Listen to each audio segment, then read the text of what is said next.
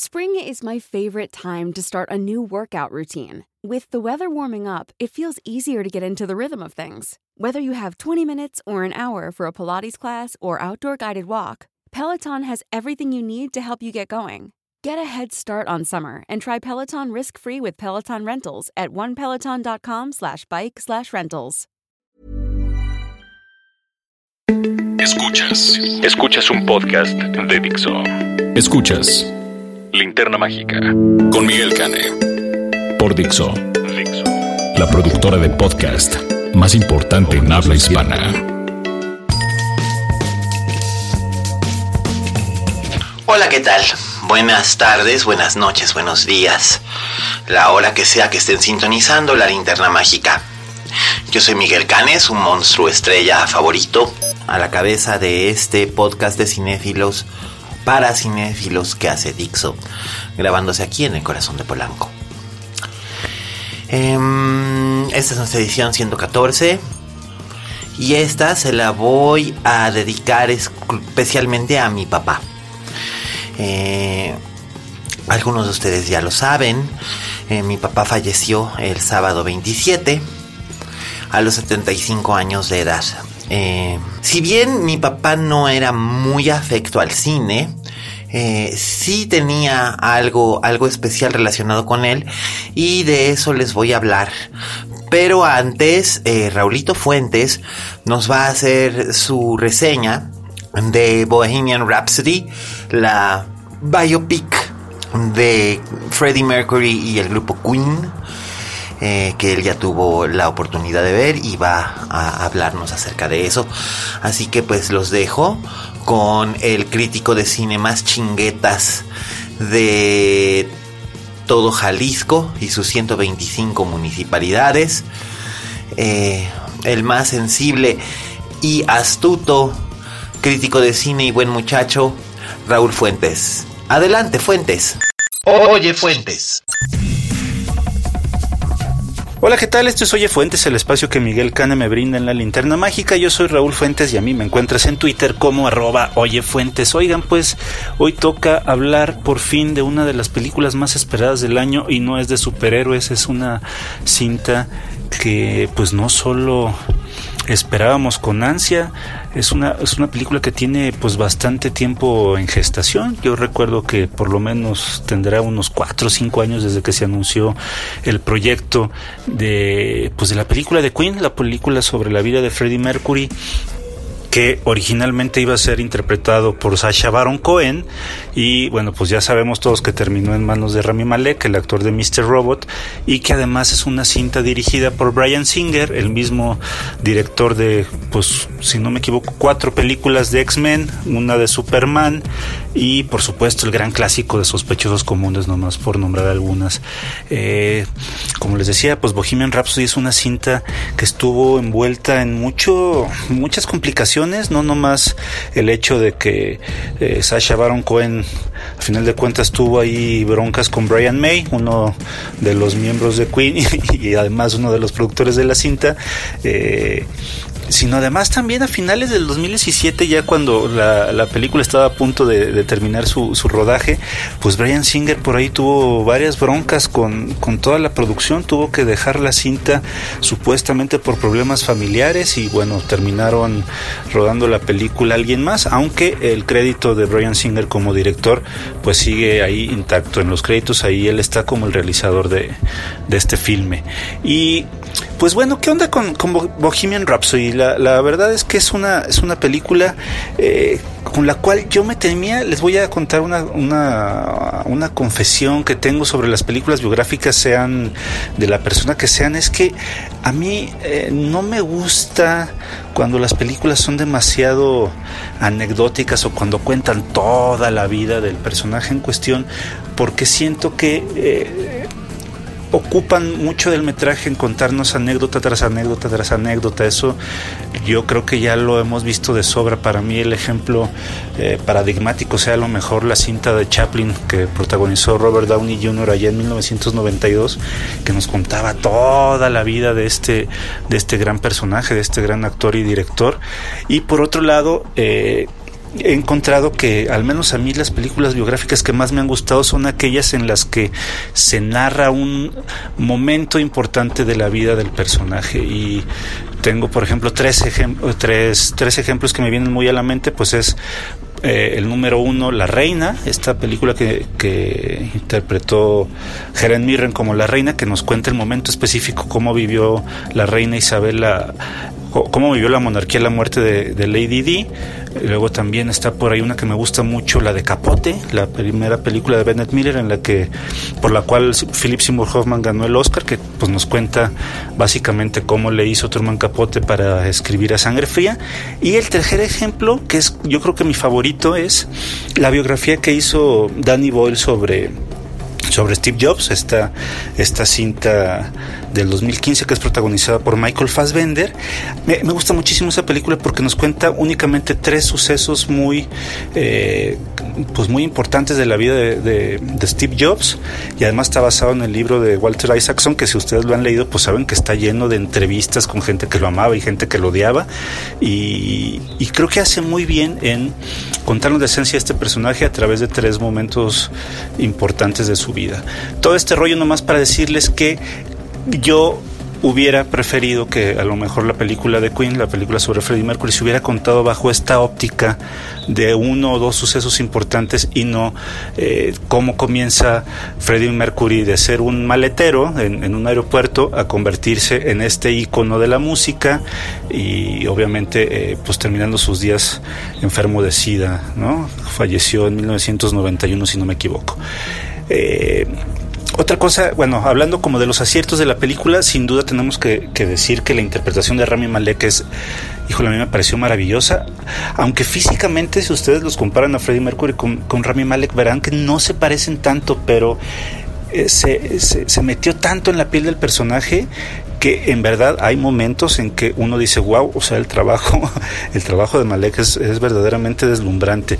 Lo verán sobre todo en la última, los últimos 20 minutos de, de la película que no les adelantaré, pero que sí pone la piel chinita. Otro gran acierto sin duda es cómo están creados los montajes musicales. Es parte importante de la cinta, de lo que nos cuenta esta película, es cómo los integrantes de Queen iban, iban armando las canciones, cómo se gestó, por ejemplo, Bohemian Rhapsody, cómo se gestó, por ejemplo, We Will Rock You, cómo se gestó... Eh, ay, ¿cómo se llama esta, esta canción de Another One Bites the Dust, por ejemplo? Que, que, son momentos muy emotivos porque los ves a ellos eh, pues en sintonía, en armonía, armando las canciones y luego ya cuando las tocan en concierto, por ejemplo. Eso me parece un gran acierto. Los montajes musicales de verdad creo que es de lo mejor de la película. Los últimos 15 minutos, como les digo, son, eh, son muy, muy emotivos. Casi se me sale una lagrimita por ahí.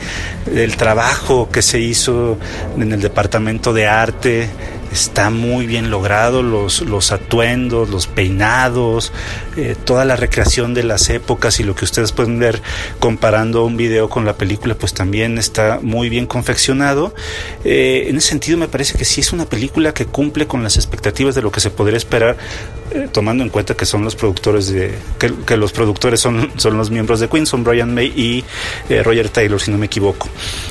para hablar como de las cosas que no me gustaron tanto, pues creo que eh, una, una cosa que tenemos que decirlo como va, es que es una versión muy edulcorada de la vida de Freddie Mercury. Aquí no van a ver ningún tipo de exceso. Por ejemplo, hay muchas fiestas en la, en la película, pero nunca se ve que haya caos. Por ejemplo, vemos en la mesa, en una de las mesas, restos de cocaína, pero jamás vamos a ver en la película a alguien inhalándolo. Eh, vemos que hay discusiones entre los miembros de Queen, pero nunca algo así grave, caótico, que yo siento que que sí debieron haberle metido un poquito más, pero creo que también lo entiendo en el sentido de que muchas de las nuevas generaciones están ahorita muy clavadas con la música de Queen y una decisión, esta es especulación mía, pero yo creo que una decisión que tomaron los productores, los creadores de la cinta, pues era que los papás, las mamás pudieran llevar a sus hijos a, ver la vida de este cantante. En ese sentido, pues sí es una versión, es una, es una película muy correctita en ese sentido. Es una película eh, en el que no hay momentos de mal gusto, no se retratan los excesos de Freddie Mercury y para la gente que esté esperando ver eso, pues tal vez salga decepcionada.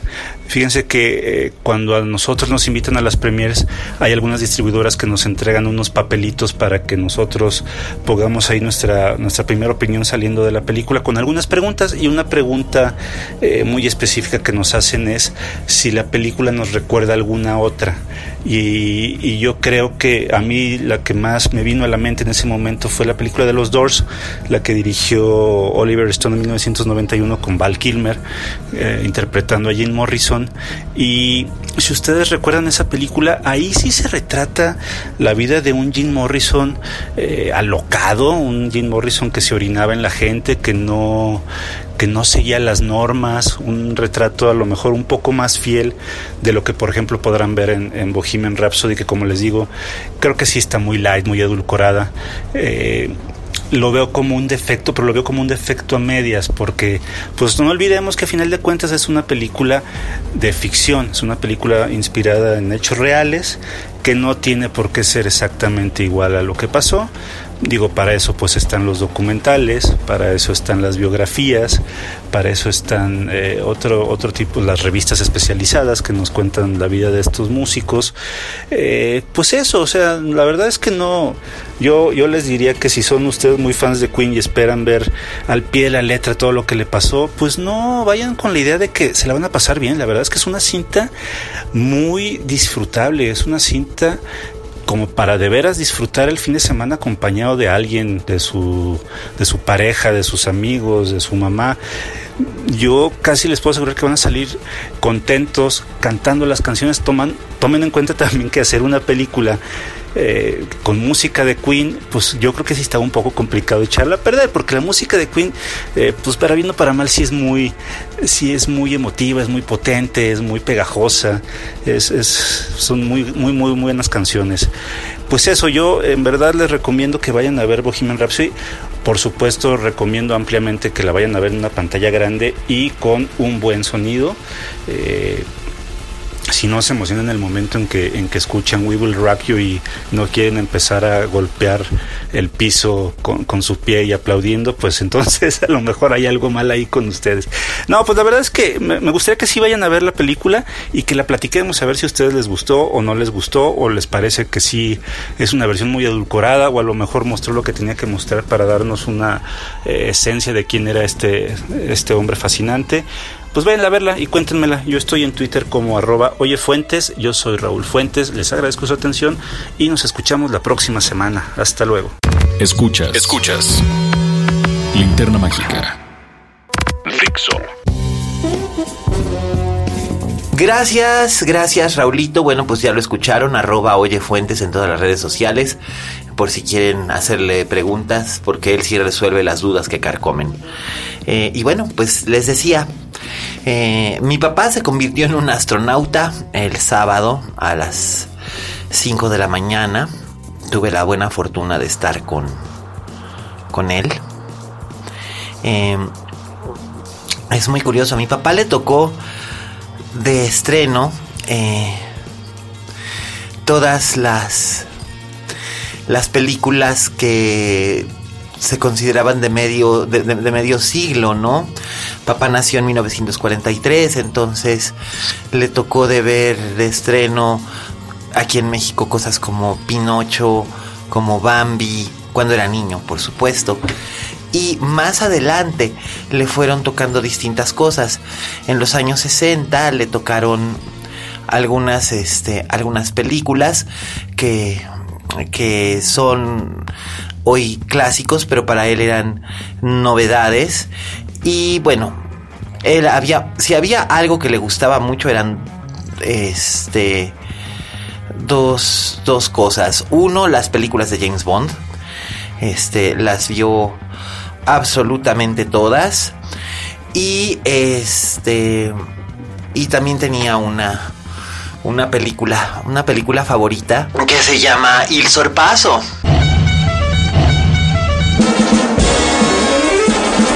Sorpaso, dirigida por Dino Risi en 1962, protagonizada por Vittorio Gassman y por eh, Jean, Jean-Louis Trintignant. Y bueno, esa era su, su película favorita, aunque por mucho tiempo no, no estuvo disponible, pero después sí estuvo disponible y tuvo la, la gran ocasión de verla porque le regalé el Blu-ray cuando, cuando salió en la, en la Criterion Collection. Se sorprendió mucho porque uno nunca había tenido un Criterion, dos porque no pensó que fuera posible que existiera en video, bueno, en Blu-ray la, la, la película. Bueno, esta, esta película significó mucho para mi papá y para mucha gente de su generación porque aunque es italiana, hablaba mucho de este espíritu de liberación que buscaban todos en, en distintos este, en distintos momentos de sus vidas. Y pues es la historia de un par de amigos Roberto Mariani que es interpretado por Jean-Louis Ridignant que es un estudiante de leyes que este muy que es muy tímido muy apocado que eh, conoce a Bruno Cortona, que es Vittorio Gassman, que es, era este actor, este actor italiano que tuvo carrera internacional y que fue muy famoso. Y se van juntos a vivir una aventura en un auto convertible. Y este van tomando tragos por distintos bares de Roma, luego salen a la carretera porque van a buscar a una chica y suceden distintas cosas. En realidad es, es una película, es como un road trip que antecede a los road movies de los años 60 eh, que después se hicieron famosos eh, como Busco mi destino. Aquí en México la película se conoció como Il Sorpaso o La vida fácil o La escapada, a según. El tema musical que están oyendo ustedes de fondo fue muy famoso. Fue tan famoso que mi papá eh, le, había gustado tanto que mi papá mandó poner en el coche que tenía en aquel entonces, que era también un convertible, un Alfa Romeo convertible, similar al del, al del filme, mandó ponerle este, un claxon que tocaba el, tema, el, estribillo del tema de la película.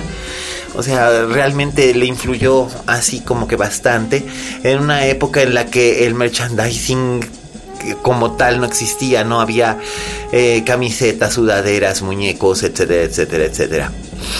Y este, y, y era su, su película favorita, y bueno, tengo la ventaja de que, de que la pude ver con él y de que revivió muchos momentos de su juventud viéndola y ya después estuvimos conversando precisamente acerca de esas de esas anécdotas. Otra de sus películas favoritas, curiosamente, era El Día del Chacal de Fred Cineman, que esa era del 73, un año antes de que yo naciera. La vio ya casado con mi mamá en el cine Roble, que se encontraba en el Paseo de la Reforma. Y, este, y les gustó mucho a los dos. Es una película basada en una novela de Frederick Forsyth, eh, que curiosamente ahí la, la, realidad imitó a la ficción. El famoso Carlos, el chacal, el famoso terrorista y asesino, tomó el nombre que, este, que usó profesionalmente de el nombre del asesino ficticio en esta película que trata acerca de un elaborado intento por eliminar por eliminar a Charles de Gaulle después de la guerra franco-argelina. Entonces, este ahí las cosas, este, digamos que dieron paso a una, a una imitación de, muy, muy, muy interesante. Y la película le gustaba mucho a mi papá.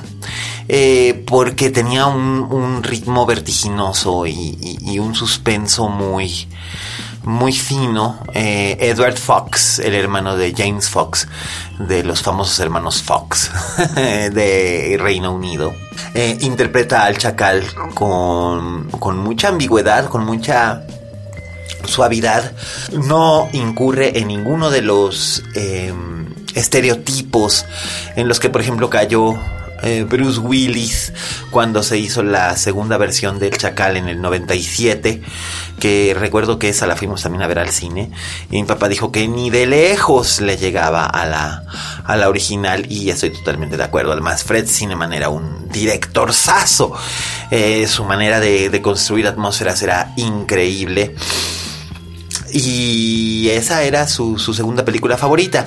Y su saga favorita, así como hay gente que dice, ay, mi saga favorita es Star Wars, mi saga favorita es este Harry Potter o Crepúsculo, este Coprósculo, le digo yo. Eh, papá eh, su favorita era James Bond.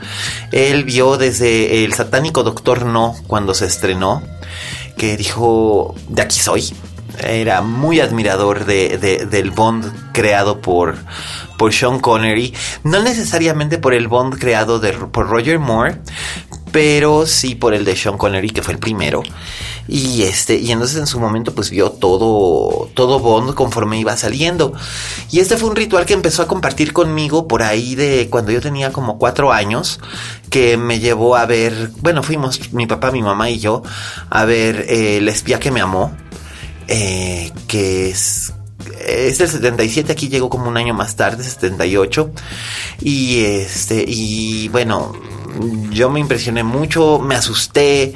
Eh, había secuencias que este que sí que sí espantaban pero este de eso sí me acuerdo vagamente pero me acuerdo pero él disfrutó mucho la película esta sí con Roger Moore y Barbara Bach y fue la primera este fue la primera película de James Bond que vi en mi vida y la vi con mi papá.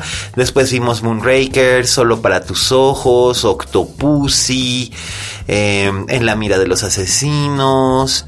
Eh, Posteriormente pasaron muchos años y resurgió la saga con GoldenEye, con... Ay, bueno, las de Timothy Dalton, no sé, yo, yo supongo que él sí las vio, yo no las vi, pero GoldenEye sí la vimos juntos. Eh, también vimos eh, Die Another Day. Y la última que vimos juntos de James Bond, mi papá y yo, fue Skyfall. Ya después supe que él había visto esta, la, que siguió Skyfall, que, ay Dios mío, no me puedo acordar. De lo mala que era, no me puedo acordar del título. Y mi papá salió diciendo que eso era terrible, que habían hecho algo espantoso con su James Bond y que cómo era posible. Y los James Bond que más le gustaron a mi papá fueron en cierto orden. Eh, en este orden fueron em, Sean Connery, luego eh, Roger Moore, eh, George Lazenby, Daniel Craig, Pierce Brosnan y eh, Timothy Dalton. Mm, sobre esto es bien interesante que este la película que más le gustaba a mi papá de James Bond es la que es como más sui generis de la saga porque es casi casi como independiente del resto que es em, al servicio secreto de su majestad, que es precisamente en la que actúa George Lazenby, el modelo australiano que contrataron los Broccoli para sustituir a um, Sean Connery en una película cuando él dijo que ya no quería seguirlo haciendo y cuando él la vio decidió que sí volvía e hizo em, Los diamantes son eternos. Pero este, la que más le gustaba era esa porque decía que tenía la historia mejor contada y creo que tiene razón pero su favorita en el corazón siempre fue desde Rusia con amor. Le tuvo un, un, hermoso, un hermoso cariño a, a esa película. Y este, pues, la verdad es que mi papá disfrutó mucho en su momento de esa, de, de esa serie, de lo que implicaba para él como espectador y como parte de la primera generación que vio películas de, de James Bond. Curiosamente mi papá no entendía muy bien por qué yo tenía esta obsesión con el cine. Él decía que debería yo de andar, no sé, corriendo al aire libre o desarmando motores, como lo que hacía él, ¿no? Y yo le decía, no, es que a mí el cine sí, sí, sí, sí, que me, sí que me gusta. Y bueno, además yo heredé esta pasión por el cine, no necesariamente de él, sino de su papá. Eh, que también fue mi papá, o sea, mi abuelo Miguel, que ya les he contado de él en algunas ocasiones, eh, y he escrito mucho acerca de él. Eh, él y yo nos escapábamos prácticamente todas las tardes al cine a ver a ver qué veíamos y así fue como vimos una inmensa cantidad de cosas y eh, pues yo me, dediqué a, seguir ese ejemplo. Eh, mi papá me preguntaba que por qué veía yo tanto cine y yo le decía que porque me enseñaba fragmentos de vida, de vidas que no conocía, de vidas que me hubiera gustado vivir, de vidas que que que me llenaban, ¿no? Él al principio como que no entendía muy bien eso, pero cuando empecé a dedicarme profesionalmente a la crítica de cine y posteriormente a, estudiar historia del cine, a escribir acerca de esto, eh, hacer entrevistas y tal, como que fue comprendiendo que realmente no era solamente una afición o una obsesión, sino que realmente era algo casi casi vocacional, ¿no? Entonces él me, me fue ayudando a, a ir creando eh, si yo les pedía, si yo les pedía de Navidad eh, regalos de películas a mis padres, ellos me conseguían las películas. Eh, ya no era cuestión de juguetes o una cosa así, sino de, de películas porque él sabía que yo me estaba nutriendo de, de ello. Y este, cuando, cuando anuncié la decisión de volver a vivir a México porque quería montar Dogville de Lars von Trier, ya tenía yo los derechos, ya estaba trabajando yo en la, en la traducción. Eh, papá eh, me apoyó completamente con, con, esa, con esa decisión y, este, y la última vez que vi a mi padre fue precisamente ahí en el Teatro Helénico. Em, acababa él de ver la función de estreno de Dogville y estaba muy orgulloso, muy contento y la verdad es que debo aclarar la última vez que vi consciente a mi padre fue fue ahí. Este ya después estuve ya las últimas tres noches con él pero pero pues ya no no era lo mismo estaba conectado a un respirador. Pero esa esa última noche él, él estaba genuinamente contento, complacido, y ahí fue cuando sentí que realmente, no porque necesitara su aprobación, porque hacía muchos años que ya no la necesitaba, pero sentí como que, como que había llegado a, a tocar y hacer algo que era tangible para que él pudiera advertirlo y, verlo, ¿no? Eh, y me dio mucho gusto haberlo hecho feliz en ese sentido. Em, he pensado mucho en estos días precisamente acerca de, de papá y sus sus aficiones cinematográficas tan, tan sui generis. Le gustaba mucho el cine italiano de la época de finales de los 50 y principios de los 60, que aquí llegaba llegaba con, con relativa facilidad. Entonces, eh, películas como Bocacho 70, eh, como El Gato Pardo, La Dolce Vita, La Aventura, todas esas películas mi papá las vio de estreno. Eh, no le gustaban los musicales. Eso sí, podía verte una película de guerra, hasta una película carcelaria, cosa que por ejemplo mi mamá no soporta. Papillón, la original, no la que acaba de salir hace poco, le pareció una cosa espléndida y la disfrutó mucho.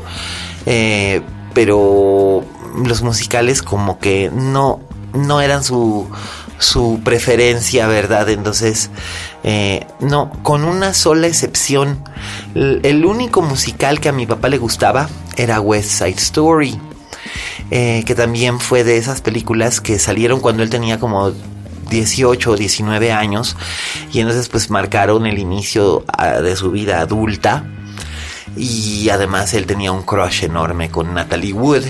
Eh, se sintió muy desilusionado años después cuando supo leyendo en el periódico que Natalie Wood no había podido cantar en West Side Story, sino que la habían doblado. este, pero él disfrutó enormemente la versión original de, de, de, de eh, West Side Story y tenía el disco, la banda sonora original, todo.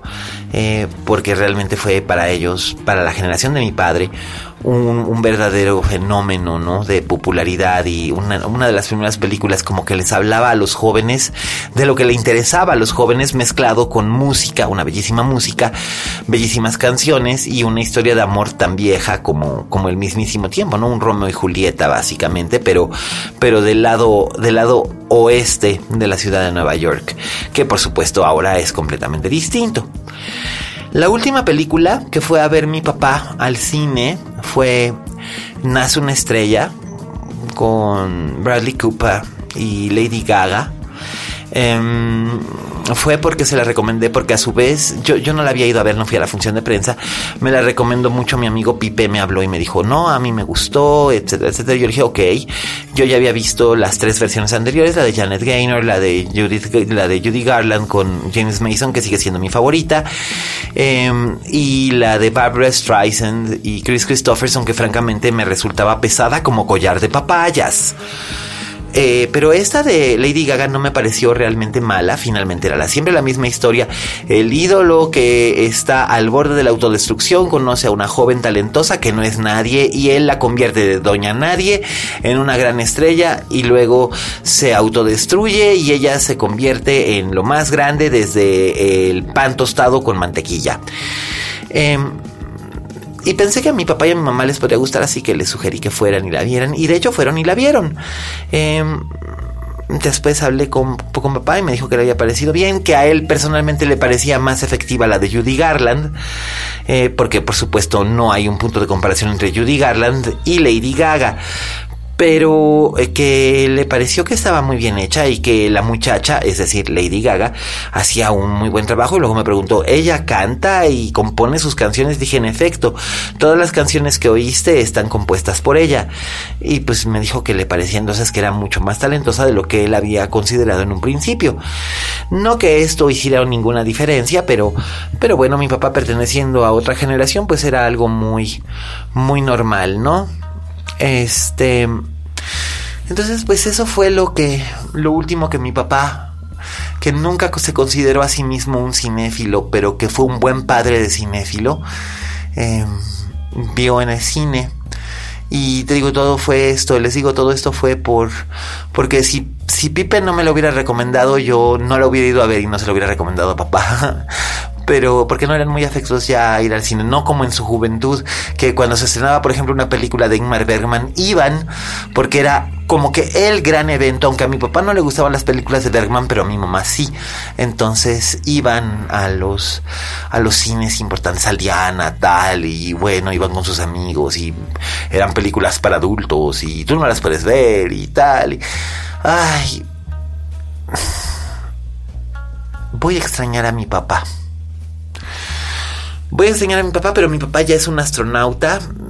Está en el cosmos, viajando por el espacio. Em, esto de el astronauta o la astronauta es muy curioso. Viene de cuando, de cuando murió su papá, allá por 1981. Nos tocó ver el lanzamiento. Todavía había mi abuelo, al que también yo llamaba papá. Eh, el lanzamiento del transbordador espacial Columbia. Y entonces recuerdo que, que mi abuelo me decía, qué valientes son los astronautas que se lanzan a lo desconocido, allá en el cosmos. Y este, y cuando él murió y lo incineraron, mi abuela María me mostró la urna ya sellada y me dice, este, bueno, pues aquí está tu abuelito, tu abuelito ya está en el cielo.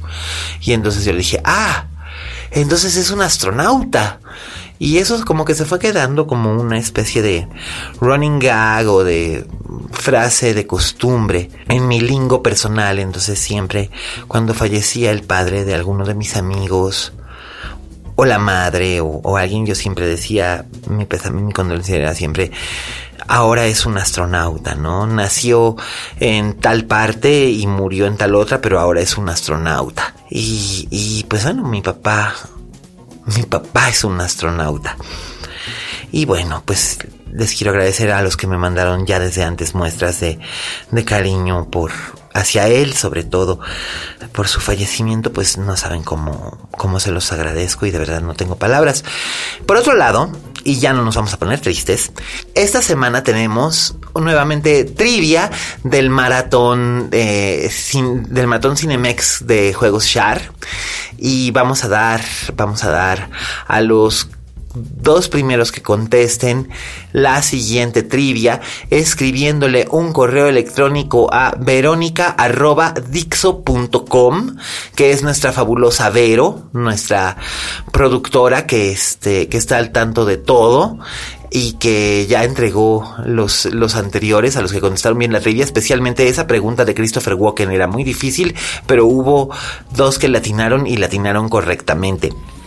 Así es que ahora, bueno, pues les voy a les voy a dar este las las preguntas de trivia. Son tres preguntas de trivia. Tienen que contestar las tres correctamente para poder ganar sus sus sus eh, maratones de cine. Y se los vamos a a, entregar mediante Vero, así que no olviden, escríbanle a verónica.dixo.com con las respuestas a las siguientes preguntas. 1. ¿Cómo se llama en la vida real la comunidad donde Steven Spielberg rodó durante el otoño de 1981 su obra maestra E.T. el extraterrestre? 2. Mencione por lo menos tres películas de Federico Fellini, pero dígame cuál de ellas es la primera que hizo en color. Repito, mencione tres películas de Federico Fellini, pero dígame cuál de ellas es la primera que hizo en color.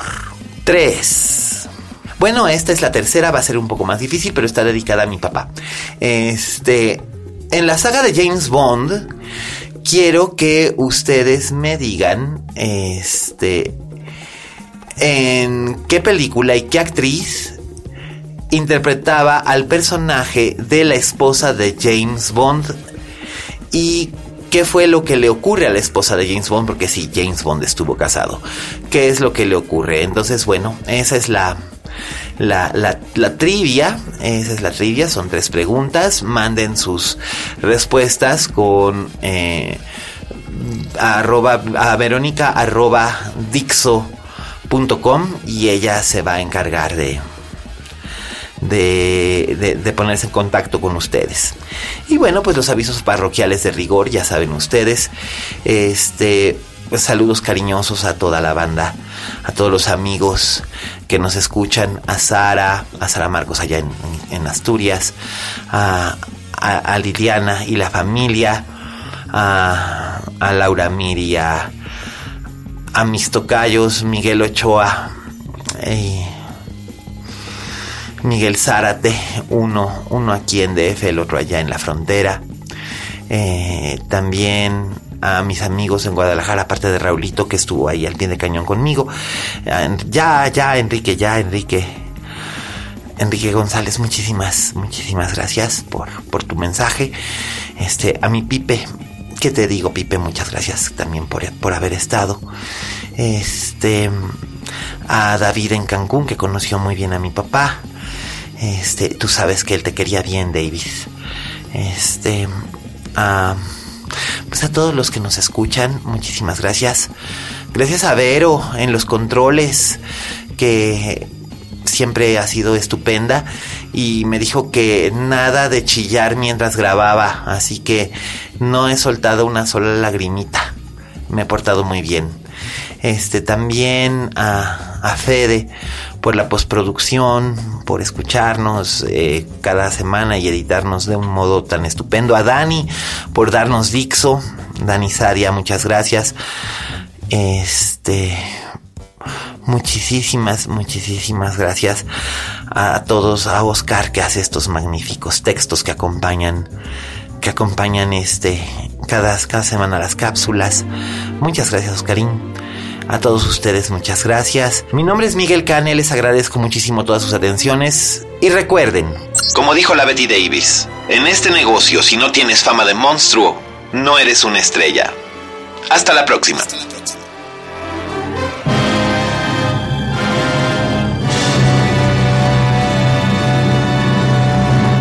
Dixo presentó Linterna Mágica con Miguel Cane.